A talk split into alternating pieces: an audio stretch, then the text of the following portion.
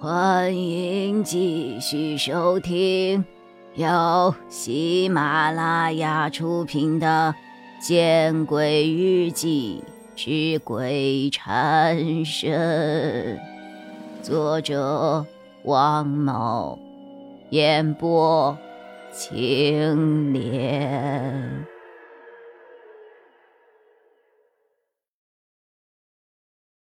听到王凯和夏寒的话。我们三人只能选择相信，毕竟这种事情他们两个算是内行，他们让我们怎么做，我们自然就得怎么做了。这就好像我们在河里无法抗拒水流的小舟，明知道前面有个大瀑布在等着我们，却无法向上游逃离。而王凯和夏寒则是船夫，他们俩告诉我们。该在哪里靠岸，我们就只能够选择相信，并且得积极的配合着摇桨。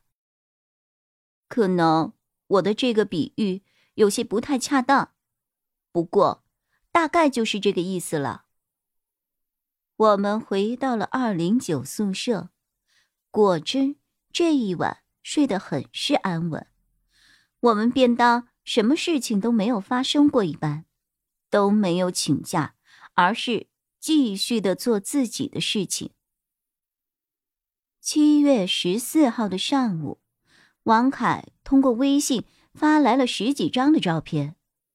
原来他到了阳澄湖莲花岛，这十几张照片便是他在莲花岛所拍摄的。此刻正是仲夏，是葵花开的最旺的时候，葵花田。很漂亮，很令人向往。可惜，这十几张照片都没有找到我梦中熟悉的感觉。于是我只好给王凯回复：“不是这里。”好，知道了。我仿佛从这四个字中看到了王凯浓浓的失望。可惜，这是没有办法的事情啊。这一天下午。我重新来到了一号教学楼，生活还得继续，事情还没有查出结果，我必须还要继续在王师傅这里兼职。一号教学楼的入口处，我看到了一个熟悉的身影，他似乎是在等什么人。这个人是胡硕，他竟然没有去食堂。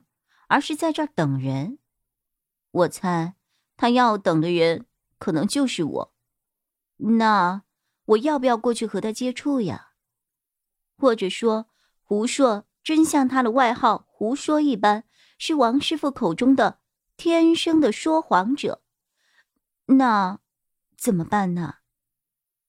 我还在考虑要不要和胡硕接触的时候，胡硕。却已经发现了站在不远处的我。唉，没有办法，谁叫我穿的过于的另类呢？那么热的天儿，我还穿着黑色的长袖外衣，撑着一把黑色的雨伞，就算是高度的近视眼儿，想不发现我都难。吴硕看到我以后，便迈着大步，快速的向我走了过来。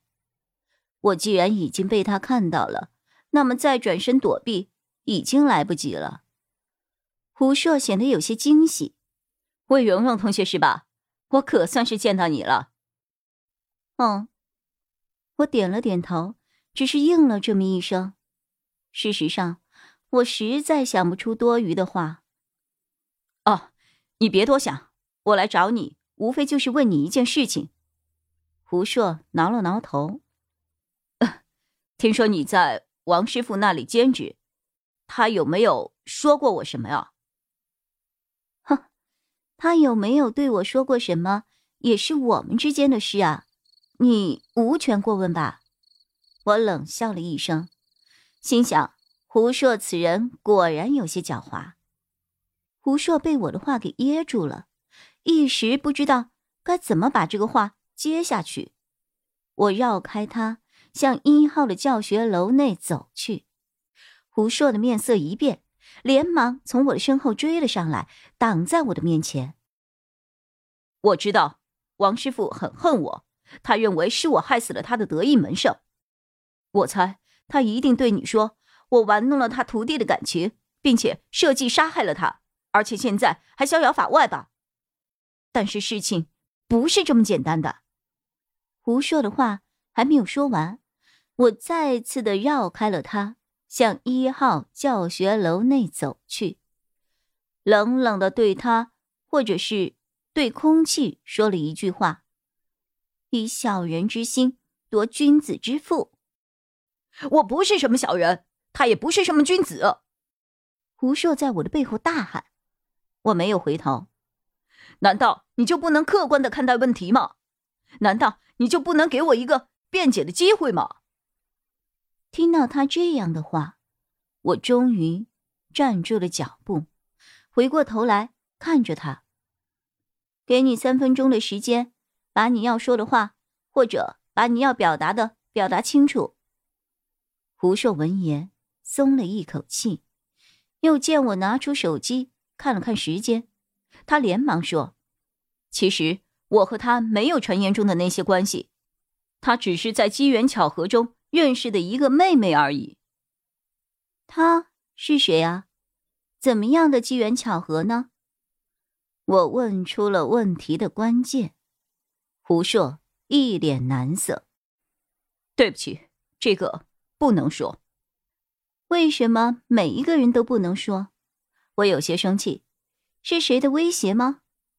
胡硕摇了摇头，似乎怕因此而丧失了我对他的那么。一点点的信任，于是语气又加重了几分。你觉得王师傅是个什么样的人呢？王师傅，我想了想，又摇了摇头。嗯，可能是个爱读书的人吧。我和他的交流不多，也不是很了解。那我告诉你吧，王师傅和他的这个得意门生关系有些不清不楚的。本集播讲完毕，你关注了吗？还没有？那，你转头看看身后。